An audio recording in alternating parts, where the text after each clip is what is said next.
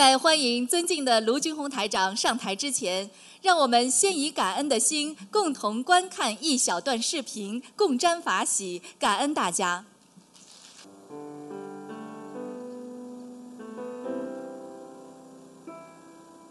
我医治我的师傅，并不是因为他优于他人、高高在上，而是他让我了解到宇宙万物的平等无二。我医治我的师傅，并不是因为我消极厌世，而是他告诉我。不要被世间幻象所迷惑，早日将其看穿。我医治我的师傅，不是因为我无法面对人生的种种机遇，而是他让我们明白，烦恼就来自于期盼和幻想。我医治我的师傅，并不是因为他代表神权天授，而是他让我看清了自心的本来面目。我医治我的师傅，并不是向你表现我更具资格。而是我下定决心跟随他的脚步，将轮回跳出。师，声师傅，弟子心中的千言万语都无法道尽对您的感恩情怀。是师傅扛起你走过那段人生最艰难的路，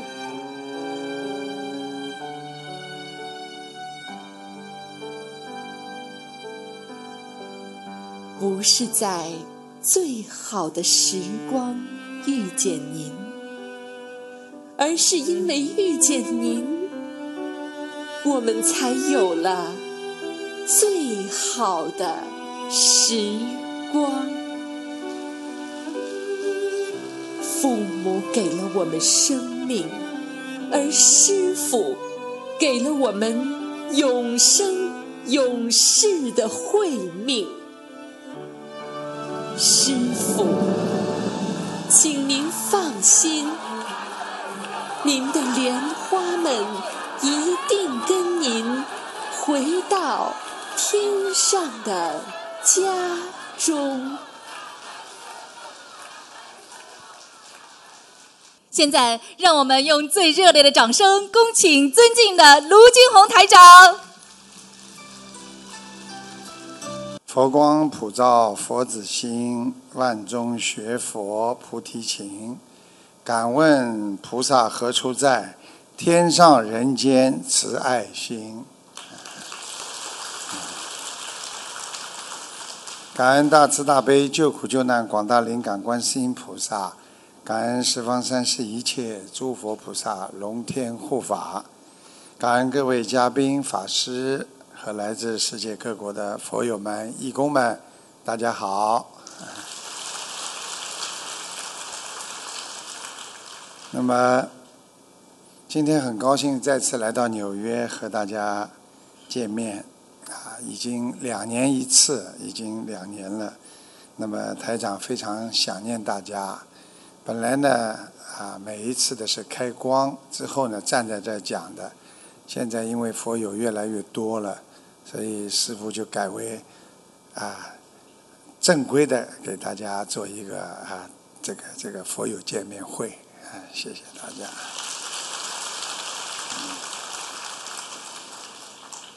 我们学佛人要懂得感恩和珍惜，感恩的人能够得到别人的喜欢，感恩的人才会产生慈悲。一个人要懂得少欲知足，你在人间得到的越多，你失去会更多。欲望呢越少，痛苦越少。人间的缘分啊，它是有一个道理的。当你拥有的时候，你就好好的接受它；当你失去的时候，你也要勇敢的去承受它。所以，知足常乐，平安就是福啊！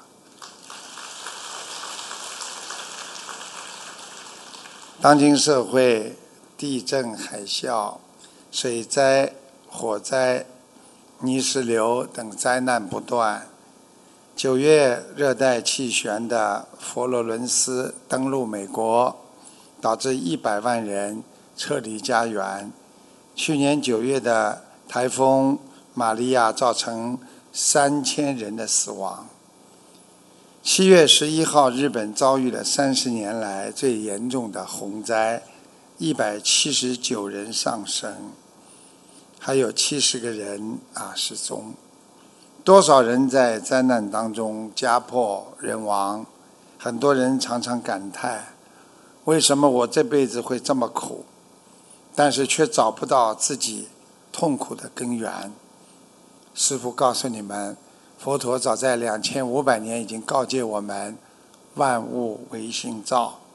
一个人不能让自己的心被五欲六尘所染，因为我们人都有贪心。我们越贪，越得不到满足，就会越活在痛苦当中，就会忧郁难过。最后，我们的心犹如电脑的病毒一样，心灵的贪嗔痴的病毒会让我们的心脏死机的。七月六号，湖南的姓朱的一个朱某，为了追求外表的美丽。在一天内，他连续做了三个整形手术，结果第二天昏迷，六天之后就死亡了。相由心生，现代人本末倒置，不追求心灵的美，丧失了善良的本性，却一味的追求外向的美，殊不知在美丽。无法掩饰内心的痛苦和丑陋。在七月二号，上海有一个女子，姓吕，因丈夫姓江，光顾着看球，没有及时做生意，就与他发生了争执。在第二天凌晨，当江某与朋友在一家饭店聚餐的时候，他的妻子吕某先后两次带着刀就冲进了这个饭店，与丈夫争吵。在一旁的朋友姓孙的上前劝阻，不料吕某竟拿刀将他刺伤。孙某被紧急送院之后抢救无效死亡。一个人活在欲望当中。就永远得不到心灵的满足，贪嗔痴三毒如同毒蛇般的困扰着我们的心灵，让人们做出丧失良心的本性的事情。所以学佛就是要让我们拥有佛性和智慧，用慈悲来化解人生的一切。烦恼啊！我们人生是一个不断遇到问题并不断解决问题的过程。只要你还活着，问题就永远不会断掉。只有用智慧才能得到解决，拥有快乐。我们要懂得果报，今世之苦。是我们上一世没有好好的修，今世的福报，那是我们上一世的积德呀。只有用佛法的智慧人生，你才会真正的幸福；只有懂得感恩，你才会拥有真正的幸福生活呀。如果在报纸上看见有人中了百万大奖，很多人就会想，说不定我也有中奖的机会，所以很多人就去买彩票。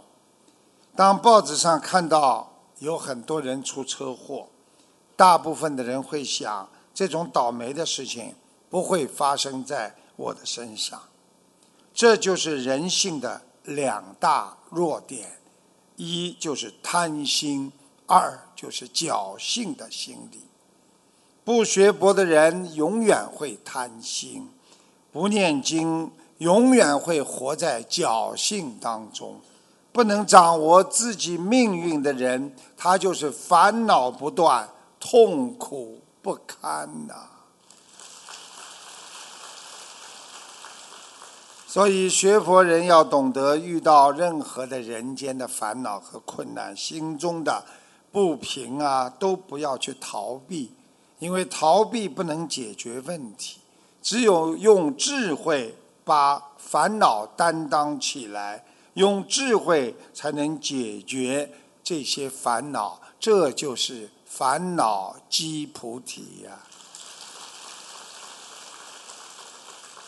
无论你多么有才，无论你多么有地位，你都无法摆脱命运的纠缠。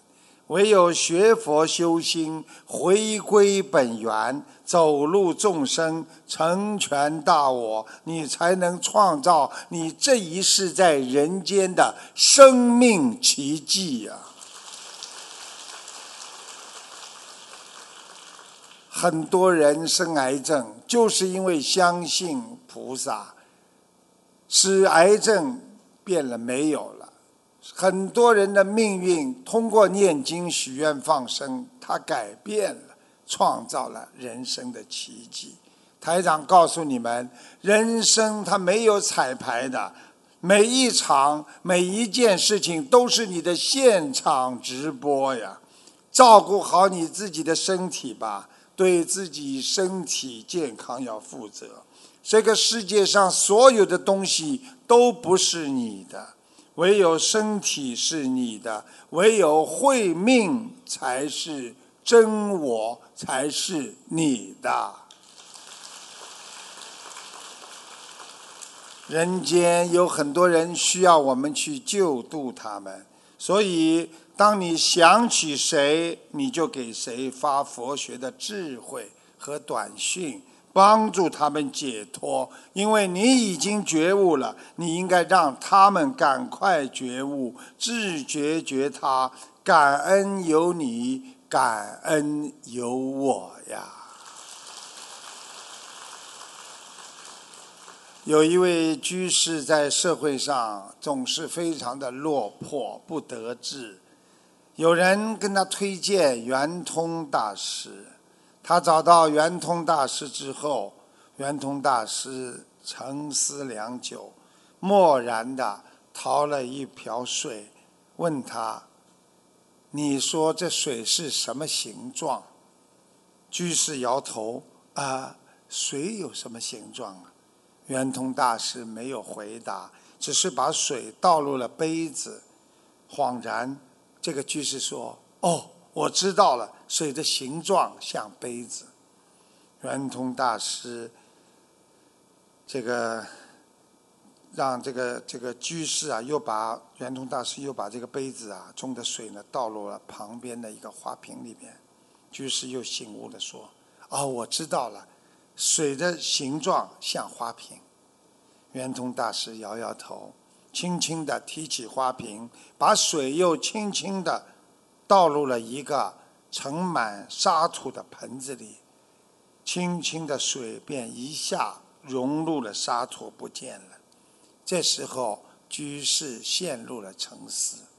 圆通大师低声抓起一把沙土，叹道：“看，水就这么消失了，人生就这么很快的消失了。”居士对牙圆通大师的话想了想，高兴地说：“啊，大师，我知道了，您是通过水要告诉我，社会处处像一个规则的容器，人应该像水一样沉浸到什么容器当中，就要适应随缘它成什么形状。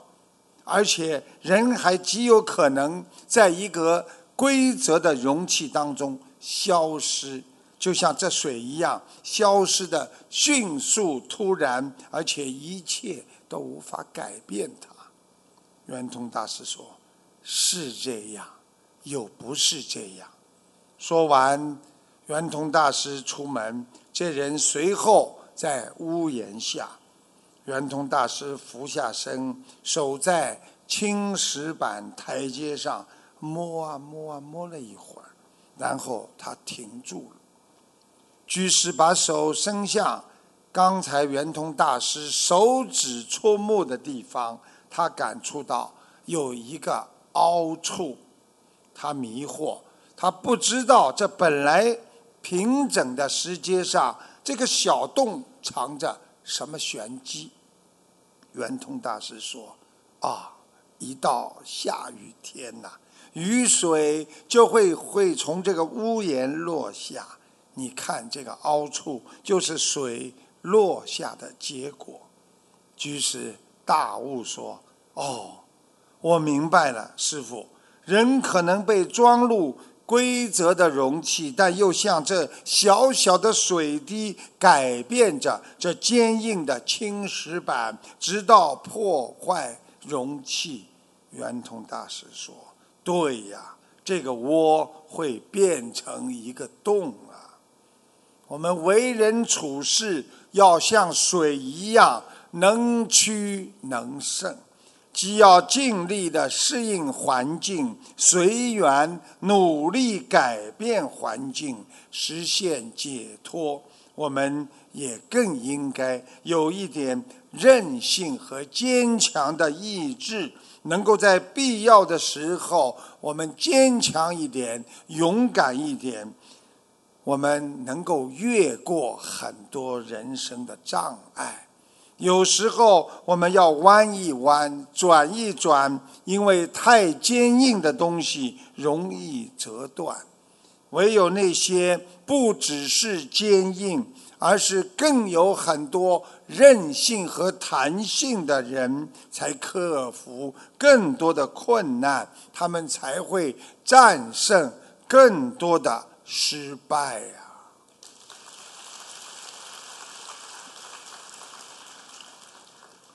人心实际上是最容易变化的啊！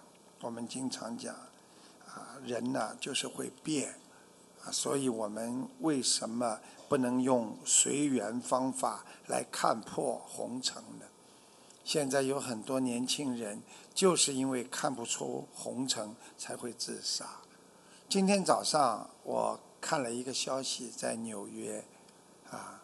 一个十八岁的中国留学生，看见火车开过来了，纵身一跳，啊，死了，啊，现在正在调查，火车马上就要停。所以一个人看不到你的未来，你就会失去现在。我们学佛之后，我们要知道未来对我们无限的美好。我们学佛之后，我们要懂得，我们拥有未来。因为我们拥有菩萨的智慧，我们拥有战胜人间烦恼的般若，所以我们是所向披靡。所以我们的心永远跟菩萨在一起，拥有菩萨的智慧，战胜烦恼，这样我们成为人间的菩萨呀。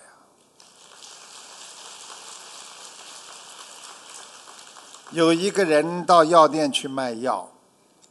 啊！看到门口放了个电子秤，他就上去称一称，看看自己最近有没有长胖。可是站上去之后，显示屏灯不亮，也不显示数字，这个人顿时紧张起来，心想：难道我已经胖的超重测不出来了吗？这时候店内传来一句女孩子服务员的声音。哎，姑娘，你踩我们的电磁炉干什么？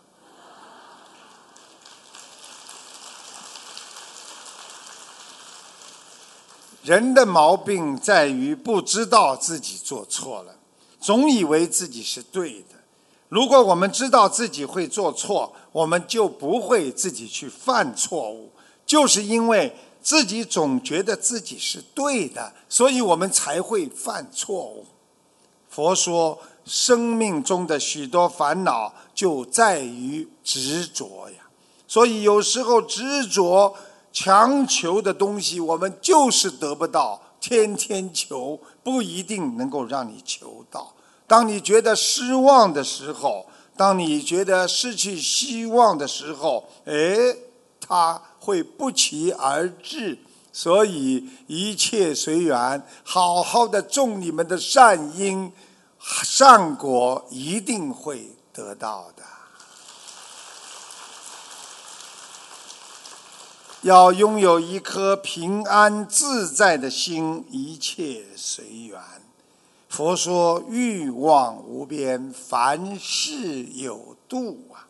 一切要适可而止，所以闹也不要闹过头，吵也不要吵过头，家庭的矛盾不要过头，还有缓和的余地。和孩子话不要讲过头，你适可而止，你就会没有烦恼。因为我们有烦恼、有恨、有嫉妒，说明我们的心中还有障碍，所以我们一定会痛苦。不要把一些快乐当成是永远的快乐，哎呀，开心啊，永远是这样；也不要把自己的痛苦当成那是永久的痛苦，因为这一切都会转变。学佛人善待人生，学会忘我，一定就会摆脱痛苦的。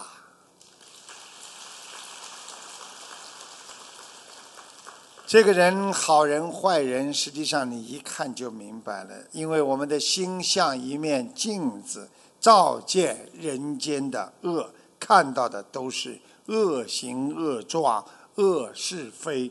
久而久之，你的心也会成为恶人。希望我们照见的是人间的一切善，心中就会拥有一切善良的东西。如果你的心不会照见任何事物和烦恼，记住了，那才叫照见五蕴皆空啊！怎么来面对我们的人生？有人问自己：“我应该怎么来面对人生啊？”师父告诉你们：从你们住的家里就得到所有的回答。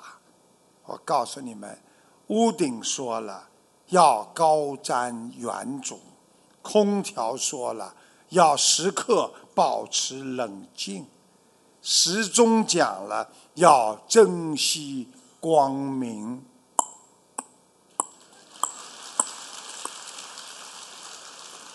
轮到日历说了，要与时俱进。钱包说了，要居安思危。镜子说了，要懂得自我反省。台灯说了，我们要照亮别人。墙壁说了，我们要学会依靠；大床说了，我们要敢于梦想啊！这时候，窗户也起来讲了，要拓宽视野。地板说：“哦，那要脚踏实地。”楼梯说了，我们要步步为营啊！最幽默的一句话，那是马桶盖子说：“要懂得放下呀。”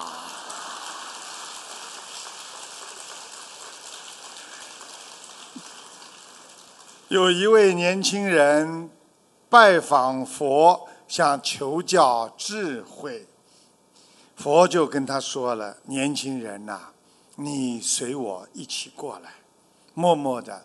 佛陀就带着他走向湖边，走到湖边，佛毫不犹豫的就跨进了湖里。向湖的深处走去。这个年轻人无奈，只好跟在佛的后面。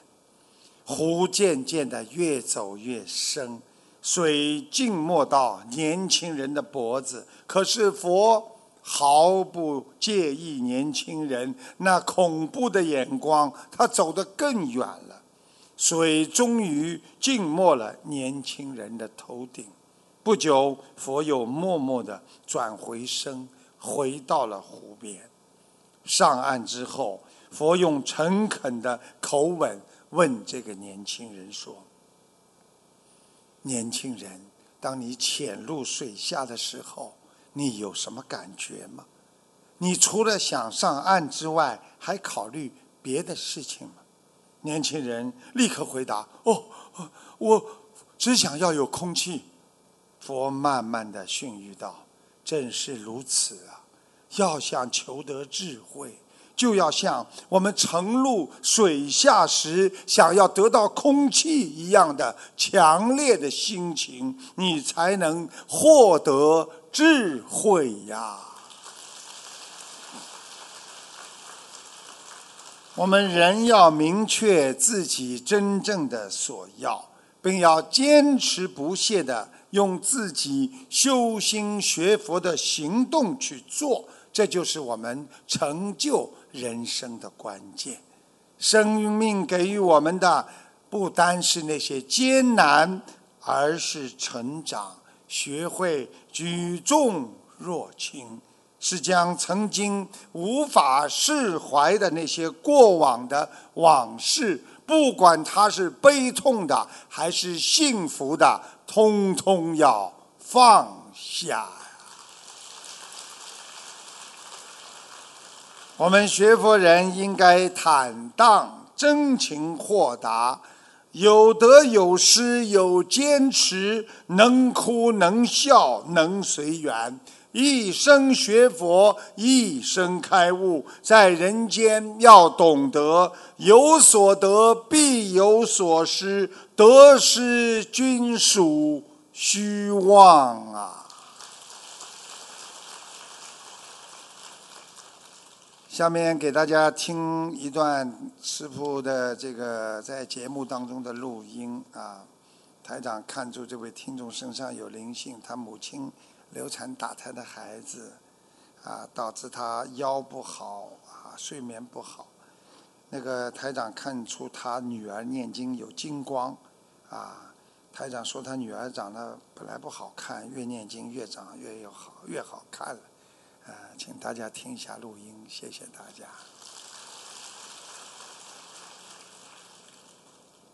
哎，你好，卢台长，你好。你好，你好。我想看一下七一年属猪的，哦，就我自己，我身上有没有灵性，师傅？你有一个有一个兄弟呀，你妈妈嗯可能掉过一个孩子，一个兄弟。有有有有。啊，在你身上，他老在你的腰和肚子这个地方，所以你的肚子有时候非常不舒服，还有腰会有点酸痛。嗯对对对对对。哎，嗯，他是什么时候来的呢？你睡觉他就来了，所以哦我是睡眠不好。啊，这是一个是睡眠不好，第二个你爬起来的时候腰是最酸痛的，明白了吗？对对对，早上起来，尤其早上起的时候哎特别难受。他一个晚上就在你腰上，你会觉得很重，你的腰啊很重，明白了吗？对对哎对对对对。他需要多少小房子？他要六十五张，你给他吧，六十五张。没问题，没问题。师傅，再能不能看看我女儿了？九六年属鼠的，她她也做功课念过小房子，她念的质量怎么样？不知道。很好啊，她念的很好。他我现在看她念的大悲咒都冒金光了，哼，他很聪明。嗯他过去啊，你自己凭良心讲，他没念经之前呢，这孩子长得不是太好看的，现在越长越好看了。对对对对对对，明天有变化。讲都不要讲了。感恩师傅，感恩师傅，感恩观世音菩萨，感恩感恩。念经之后，人长得漂亮那是必定的，因为心善了，相貌就会善。啊，我跟你们讲过了。啊，你想想看，如果一个人一天发愁两个小时，一年多少小时？就是发愁一个小时好了，三百六十五天啊，那就是三百六十五个小时。你想想看，三百六个五个小时整天发愁，那脸这样，当人家猛一看到你的时候，哎，你好啊，他脸哎你好，他那脸就形成了，就这样的。如果你看这个人，如果三百六十五天啊，总是恨人家的，他每天恨恨着，他时间长了，他一年下来，他那个脸整个就是恨别人的。人家一看见他，哎呀你好啊，很恨人家。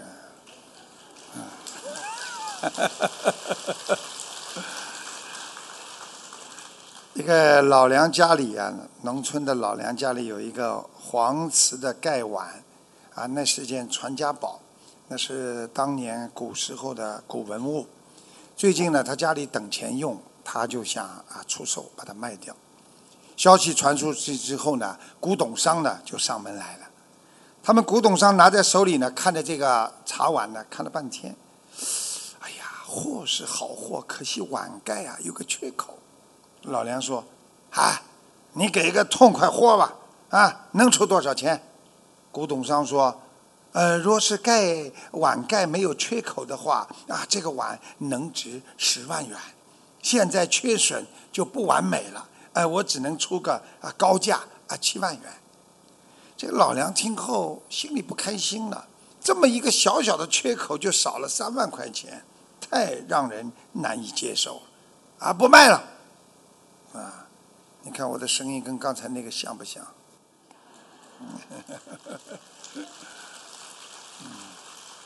后来呢，又有几个古董商找上门来，他们看后，每一个人都说这个碗的碗盖，哎呀，有个缺口，出的价钱还没有第一个古董商出的高。这个有一个朋友李兴啊，登门拜访老梁，闲聊当中呢，他说起那件传家宝的事儿。李兴呢，想饱饱眼福，刚接过来，竟失手把他的盖掉到地板上，砰碎掉了。哎呀，李兴当时脸色刷白呀！哎呀，对不起，哎，对不起，我赔，我赔。老梁嘴上说啊，没关系，没关系啊，心疼的不得了了，啊，这下没有碗盖，肯定卖不上价了，啊。李兴坐不住了，红着脸站起来，嗯，我改天一定来陪你。东挪西借，一周之后，李兴凑齐了五万元去赔偿老梁。一见面，老梁就迫不及待拉着李兴的手：“啊，我正要去找你呢，你却自己来了啊！”这李兴听后，忙从口袋里掏出钱，呃呃，对不住，这么多天我才来陪你，我也不知道这些钱够不够啊。老梁把眼睛一瞪，从李兴手上把钱退回去，说：“你这是干什么？赔什么钱？走走走，我请你喝酒去。”李兴一脸愁容，问老梁：“呃，是不是这些钱不够啊？”老梁一拍李兴的肩头：“啥不够的？我好好的谢谢你呢。”昨天下午有个古董商上门把那个碗买走了，你猜多少钱呢？十二万。李兴惦念不堪地说：“呃，要是有个碗盖的话，呃，可能卖得更高吧。”老梁说：“高个头啊！谁来买都跳俺这个碗上有毛病，幸亏你呀把它砸了。”打碎了，没有一个破碗盖。昨天那个买主啊，赞不绝口，说这个碗呐，真是完美无缺呀。所以这个故事就是告诉大家：塞翁失马，焉知非福啊！有舍才有得，不要受缺陷的拖累。我们做人呐，不要总是盯着自己的缺点抱怨，我这个人怎么回事啊？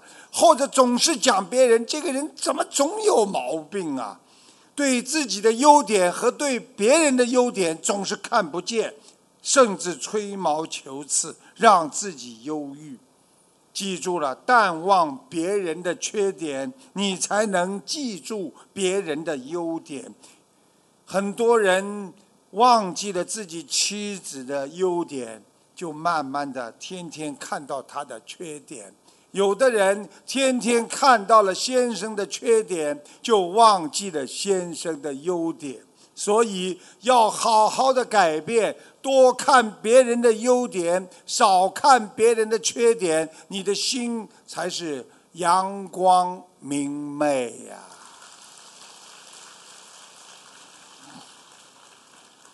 记住了，心中装着春天，你眼睛里看出来的是万紫千红；你心中装着寒冷，你看出的必定那是一个冬天呐。所以，人活在鱼缸里的金鱼一样，有时候我们等到鱼缸里的水漏尽了，人也消失了。要珍惜一切呀。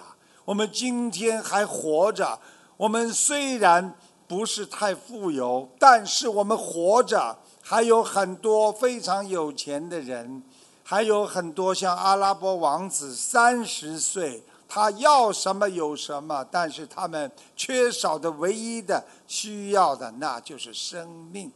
我们今天活着，我们就是胜利。所以，希望大家好好的珍惜身边的人，珍惜一切因缘，好好的珍惜福报，好好的在人间生活，天天学佛，你一定会超脱六道。所以，天有不测风云，人有旦夕祸福。要懂得珍惜人的心量，不能太小。诸法无常，人生无常啊！学会忍耐，忍耐那是一种修养。记住了，退一步，海阔天空。只有境界提高的人，才能忍得住。所以，希望大家通过学佛。通过慢慢的普度众生，学佛学德，以德服人，众生法喜。我们常怀慈悲，性命双修，佛回故里呀。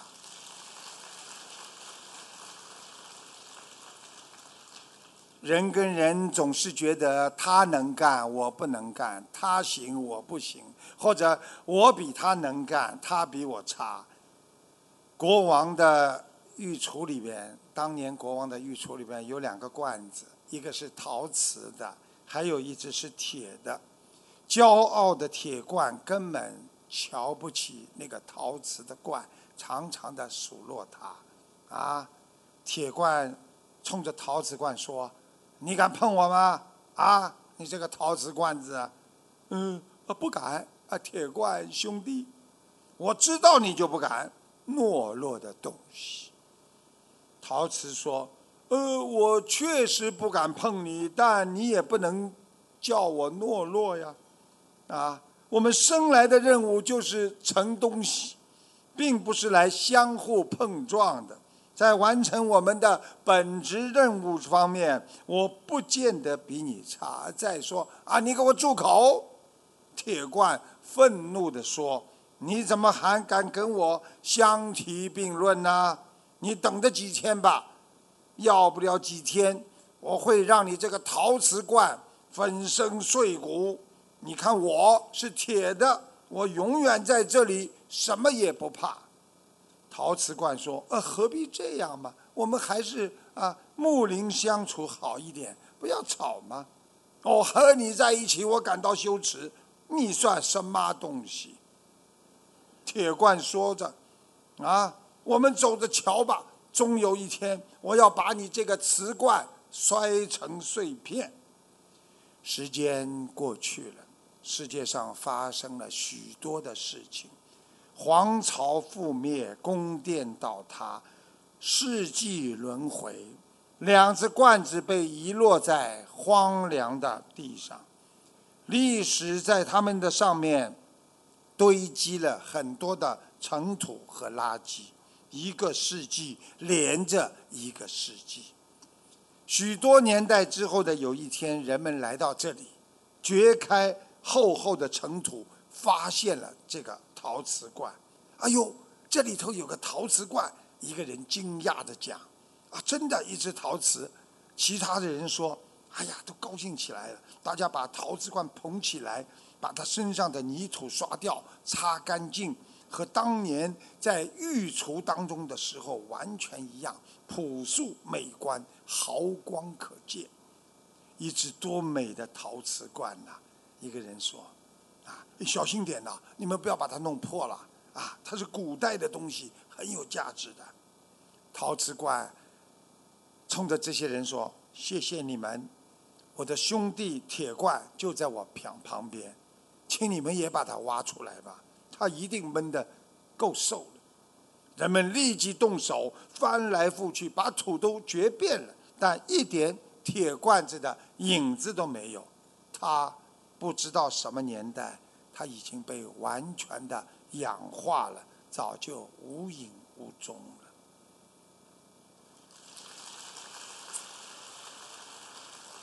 每个人都有各自的特点，有自己的长处。有的夫妻就喜欢讲老婆没用，有的老婆就喜欢讲老公没用。多少年之后才会知道，每个人各有长处。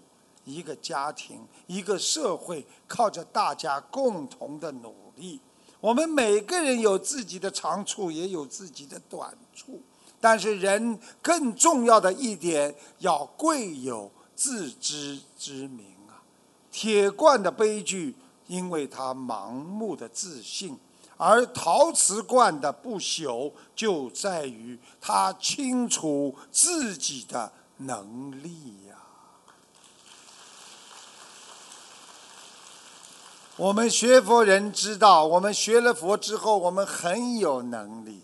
我们能够控制自己的命运，我们可以控制我们的心情，我们可以控制自己的脾气。而看看那些整天暴跳如雷的人，你会看到他很可怜，因为他像一匹失去缰绳的野马一样，他会撞死的。所以学佛人不与人争啊，好好的修行，让别人刮目相看，那是一种佛的境界。有佛的境界，就是在于能够开悟人生、解脱放下。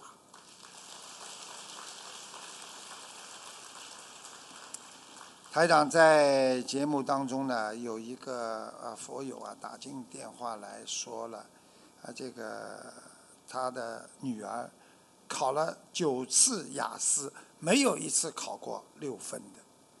后来考试的时候呢，有六十多位精进的，记住了啊，是精进的同修，全程帮助他念。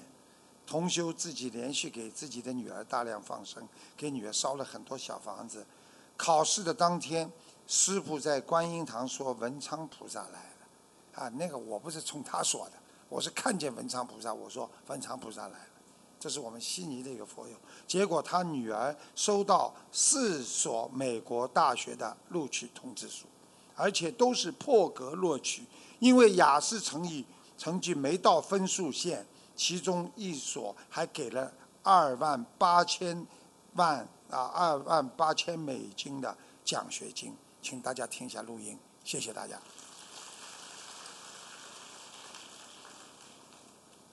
弟子怀着放生感恩的心，然后想告诉师傅一个喜讯：同修的女儿被四所美国大学录取了，其中一所还给出了两点八万美金的奖学金。嗯。这个对同修来说真的是意外的惊喜。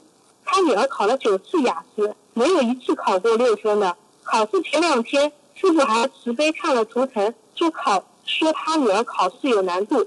于是呢，同修就建立一个助念群。在考试当天，有六十多位精进的修行很熟悉的师兄全程帮助他助念大悲咒、心经、准提神咒、解结咒。然后同修就连续每天大量放生，有从鱼市场批发的，也有从高下救下的鱼。每次给女儿放生的时候，同时也给师傅放生，只为感恩师傅为众生救救助众生不辞辛劳。还在三天内给女儿画了七十八张小房子。然后考试的当天。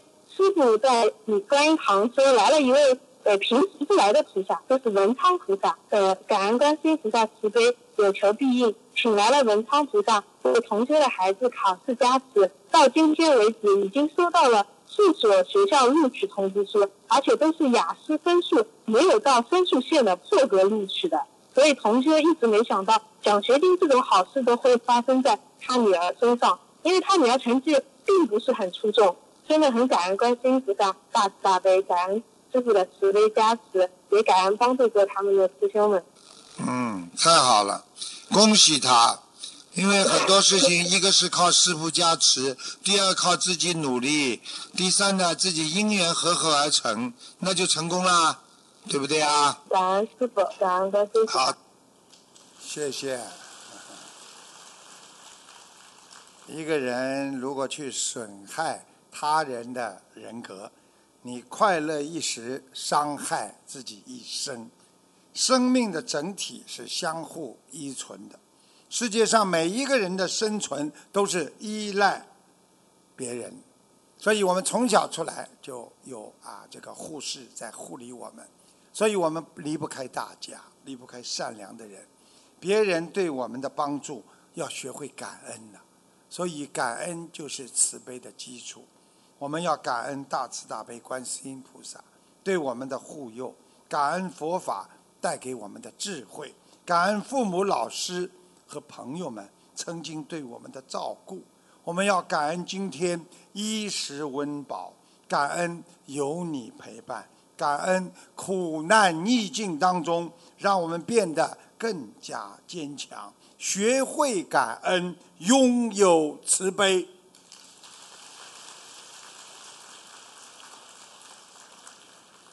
佛陀当年在舍卫城教化众生的时候，有一天，他散步走到鹦鹉那都提家中，真不巧，这个都提呀、都提呢，实际上就是当年印度的一个高级的官员的职位，啊，刚好有事出去了。他们家里呢养了只白狗，人人都很尊敬他，尤其呢是都提对他的爱护啊，就像对人一样的宠爱他，啊，食必供以美味，卧必供以床铺，就是吃啊一定跟人一样，睡的要有床铺，非常好。这时候呢，这个白狗啊，正在俯卧在床上吃着盘中的食物，见佛陀进来了，啪一下跳下来，冲着佛陀大声的狂叫，啊！佛陀怜悯的对白狗说道：“白狗啊，你过去因为愚痴邪恶，而又爱财如命，不肯布施啊，所以堕落到畜生为狗。现在你应该觉悟了。”白狗听了佛的话，心里就难过起来，好像懂事情一样，整天呢忧愁，卧在那里不叫了。都提自外面回来，看见自己的爱狗，异乎寻常，闷闷不乐，也不饮食游乐，便心中怀疑的问家人说：“啊，有什么人欺负过我的狗吗？”家人回答说：“哦，刚才佛陀来过了。”都提爱狗如掌上明珠啊！听说爱狗因佛陀来的缘故而忧愁，不仅火冒三丈，立刻来到佛陀面前问道：“佛陀，你为什么无缘无故的到我家里来？我的爱狗就是因为你现在不吃不睡，到底怎么回事啊？”佛陀平心静气地说：“都提呀、我到你家里去是有苦心的，因为你的爱狗就是你前世的父亲。如果你不相信的话，你可以回家问问狗。”都提听了惊异不止，追问道：“那佛陀，呃，我过去的父亲为什么会转生为狗的呢？”啊，因为你的父亲在生的时候愚昧邪恶，又贪爱财，不肯惜舍布施，把许多财宝全埋在了地下。到死的时候，仍然没有一个人知道。你回家可以叫他只是藏宝的所在。佛陀跟他讲，都提的心中既欢喜又悲伤。回到家中，立刻对着白狗说：“啊，白狗，呃，如果你真是我前世的父亲，你就应该起来吃饭，而且你只是呃藏宝的地方在哪里？”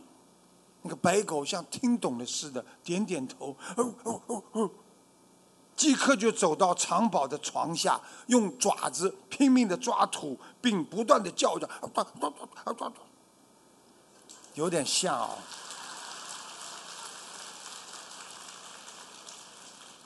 这个狗好像就是说，财宝就埋藏在床下。都提心中明白，哎呀，立刻亲自挖掘，果然从地下掘出了很多很多的金银财宝。都提不仅目瞪口呆，心中说不出的滋味。于是。他大发善心，把所有的财宝供养给佛陀和众多的比丘们，并问佛陀说道：“佛陀啊，请你指示我因果罪报的因缘是怎么形成的？”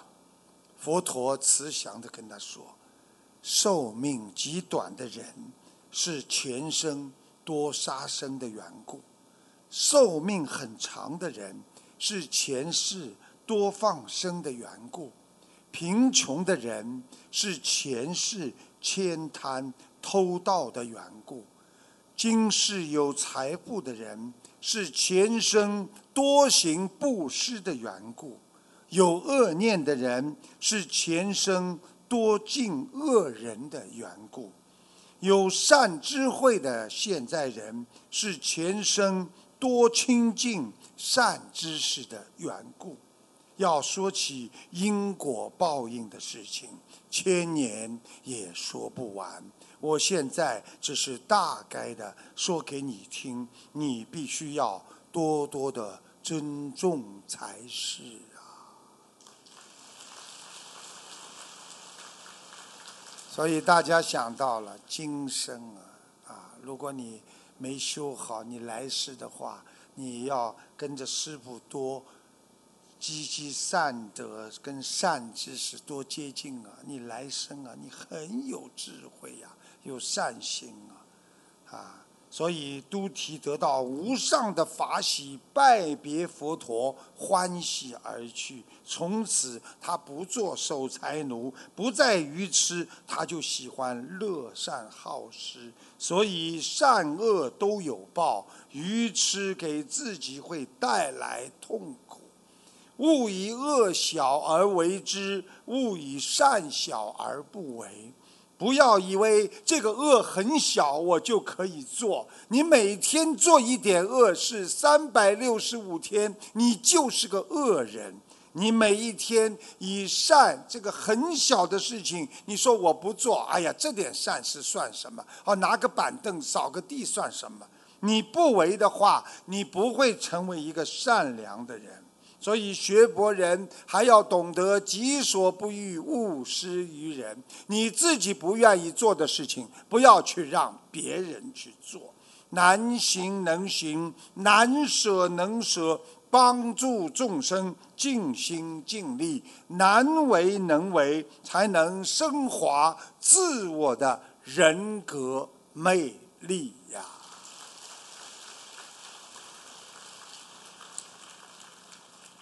同样是一件事情，有四个启发：一个是砍柴的人，一个是放羊的人。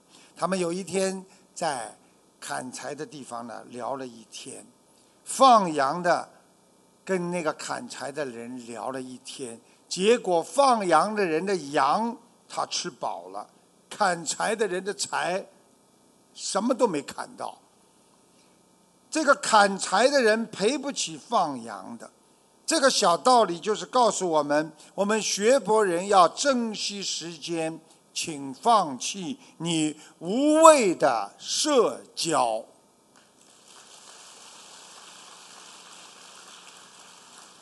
同样这件事情，砍柴人陪放羊人聊了一天。表面上他一无所获，但是砍柴人通过放羊人聊天，知道哪个山的柴多，哪个山的路好走，哪个山布满禁忌。第二天，他砍了很多的柴回家了。所以，学佛人要找到无畏中的自我解脱之道。沟通很重要，找对人可少走人生很多弯道啊。第三，你是砍柴的，他是放羊的，你和他聊了一天，如是你学会了放羊的技巧。哦，原来羊是这么放的。他学会了砍柴的技能，原来砍柴要这样砍呐！三人行，必有我师；十步之内，必有芳草。学博人从别人的身上去发现优点，妙法度人，你就不会浪费光阴。还有就是，你是砍柴的，他是放羊的。你和他聊了一天，啊，他把他买羊的客户介绍给了你，你把你买柴的客户介绍给了他，于是你们各自的生意越做越大。这叫资源整合很重要，相互帮助，学到更多。学佛人就是要学会相互谈心得。论体会，这就叫共修会。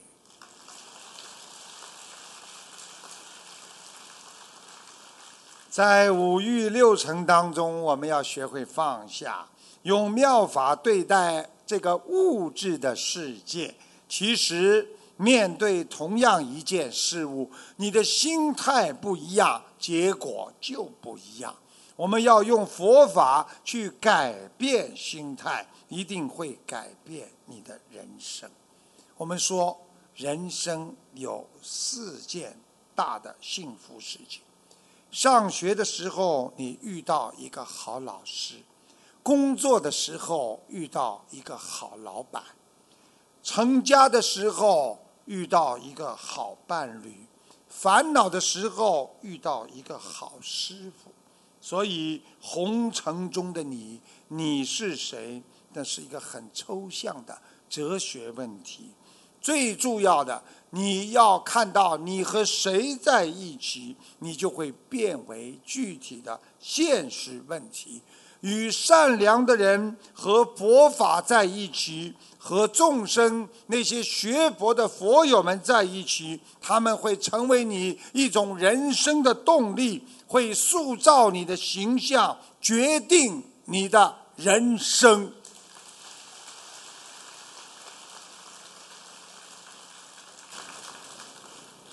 一个叫张敏的汽车司机在山间小路上开车，他一边开呢，啊，一边呢欣赏着美丽的风景。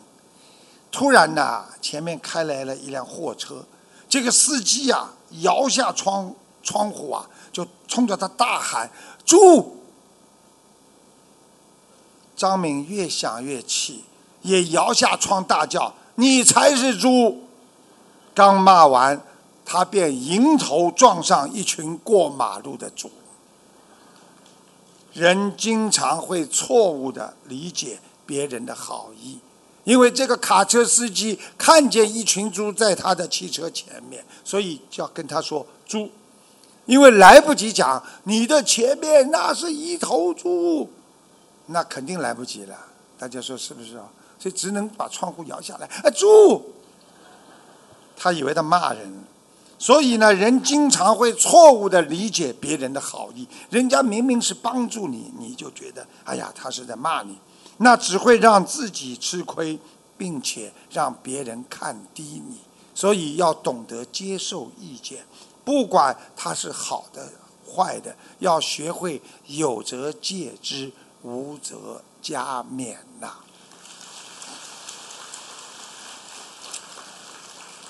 当年的布袋和尚有一首诗啊，禅诗非常的极妙。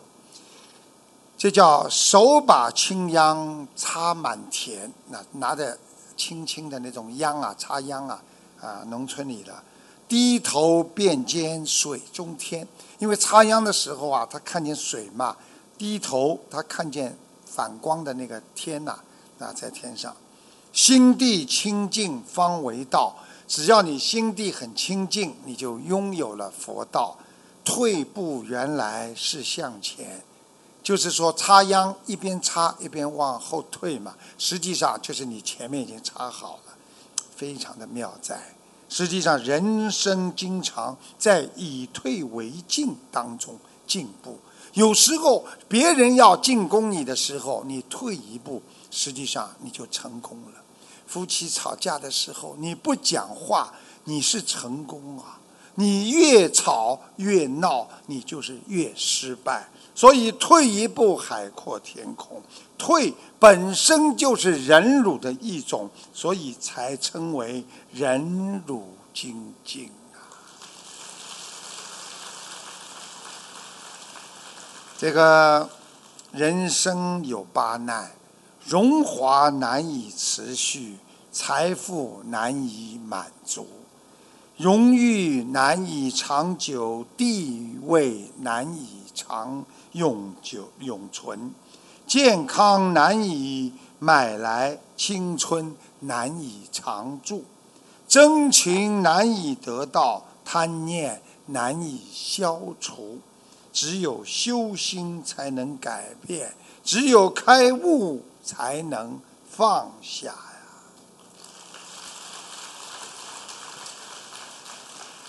这个今天呢，开市呢，他们给我规定时间的，因为会场好像有时间的，所以他们不让我讲的很长，啊，我也没办法，嗯，我跟他们说，你让我多讲点吧，他们就跟我讲了，师傅你还有明天、后天、大后天的，想想也是，那就随缘吧。啊，经过艰苦的要求，他们同意我再讲两个笑话给大家。有条件的，如果听完笑话不笑，那我下次就不讲了。嗯，有一个无聊汉，就是没事干叫无聊了，给银行的客服中心啊打个电话，说啊啊这个。服务员，那个银行卡掉了怎么办？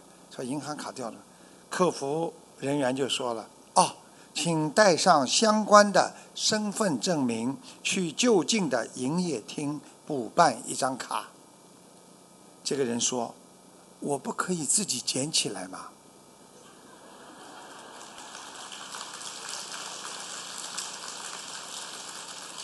这个时候。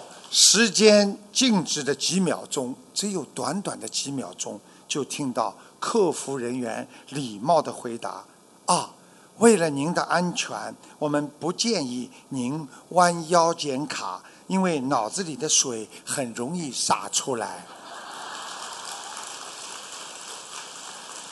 报应啊！还有一个笑话。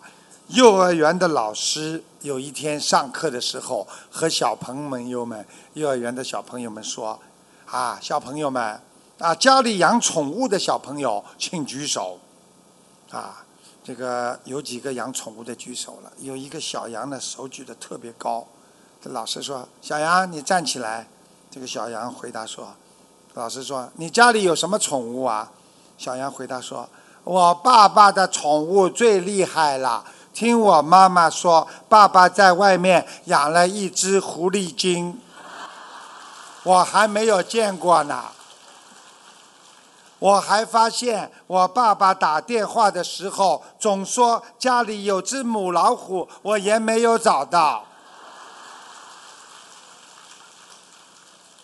有一天，这个小朋友问他的爷爷：“爷爷，爷爷，家里母老虎在哪里呀？”爷爷看看奶奶，叹了口气说：“家里的母老虎何止一只啊！”